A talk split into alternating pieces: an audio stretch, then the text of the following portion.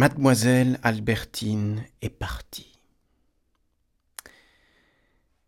Comme la souffrance va plus loin en psychologie que la psychologie.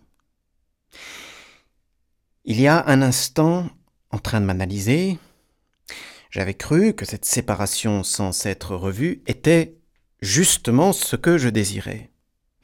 Et comparant la médiocrité des plaisirs que me donnait Albertine à la richesse des désirs qu'elle me privait de réaliser, je m'étais trouvé subtil, j'avais conclu que je ne voulais plus la voir, que je ne l'aimais plus.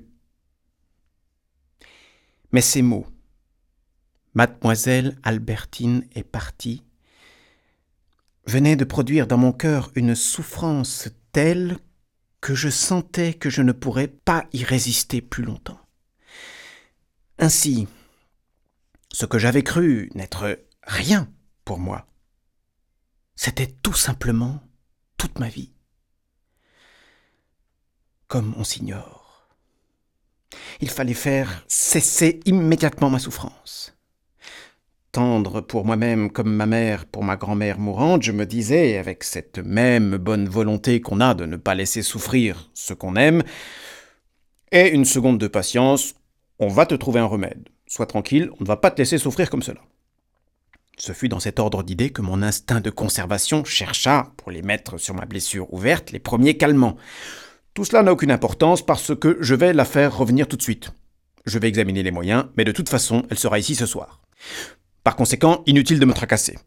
Tout cela n'a aucune importance. Je ne m'étais pas contenté de me le dire.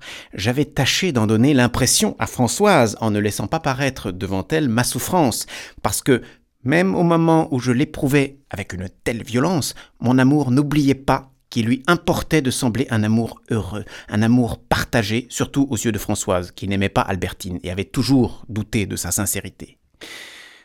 Oui, tout à l'heure, avant l'arrivée de Françoise, j'avais cru que je n'aimais plus Albertine. J'avais cru ne rien laisser de côté en exacte analyse. J'avais cru bien connaître le fond de mon cœur.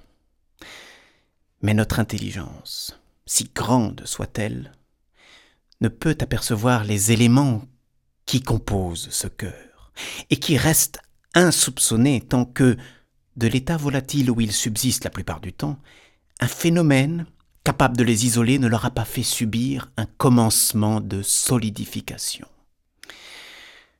Je m'étais trompé en croyant voir clair dans mon cœur. Mais cette connaissance que ne m'avaient pas donnée les plus fines perceptions de l'esprit venait de m'être apportée, dure, éclatante, étrange, comme un sel cristallisé par la brusque réaction de la douleur. J'avais une telle certitude d'avoir Albertine auprès de moi, et je voyais soudain un nouveau visage de l'habitude. Jusqu'ici, j'avais considéré l'habitude surtout comme un pouvoir annihilateur, qui supprime l'originalité et jusqu'à la conscience des perceptions.